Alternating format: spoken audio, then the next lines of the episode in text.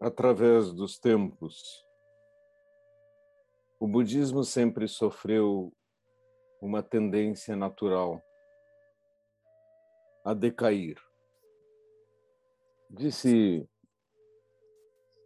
que a história do budismo é a história da ideia de alma querer entrar pela porta dos fundos depois de Shakyamuni Buda a haver expulso pela porta da frente.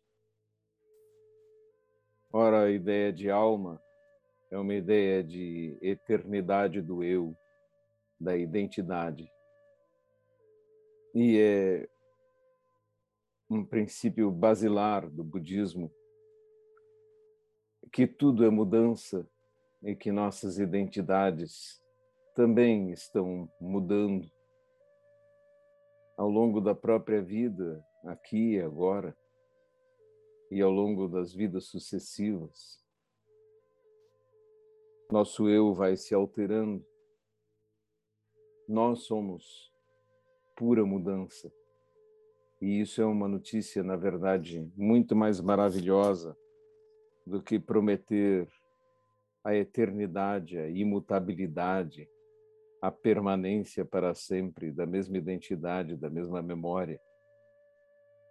Assim, essa notícia é libertadora, pois ela nos permite mergulhar na mudança e saber que há sempre esperança de libertação e de felicidade, porque podemos descartar tudo em nós mesmos que não seja a essência mais bela. Outra ideia que luta sempre para ressurgir é a ideia de um salvador, de alguém de fora que venha nos socorrer. De alguém que nos perdoe ou que carregue as consequências de nossos atos. O budismo, em essência, nega isso também. Então, nega a ideia de salvadores ou seres interferentes, sobrenaturais,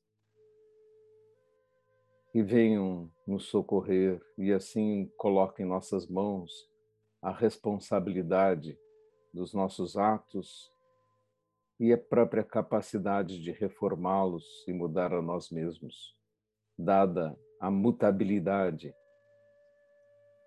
da nossa identidade, de nosso karma. A terceira ideia que sempre quer ressurgir é a ideia de transformar Dharmakaya, que é um conceito que surge já para como que explicar, para suportar na sua distorção a ideia de uma de um criador por trás de todas as coisas, alguma força que faz tudo surgir. Ora, o conceito de vazio não é isto. O conceito de vazio é o conceito da identidade entre a forma e a própria vacuidade. A identidade entre o relativo e o absoluto, de modo que ambos são a mesma coisa e surgem de forma coemergente. Não podemos pegar o conceito de Dharmakaya e colocá-lo como uma espécie de divindade subjacente ao universo. Se fizermos isso, destruiremos a ideia de vacuidade da identidade entre o relativo e absoluto, essencial para o Zen. Então, em nossa prática, nos sentamos em zazen, compreendamos intimamente essa identidade entre relativo e absoluto e não tentemos criar entidades, algos, forças subjacentes e alheias coemergência de todos os objetos, de todos os seres, de todas as coisas,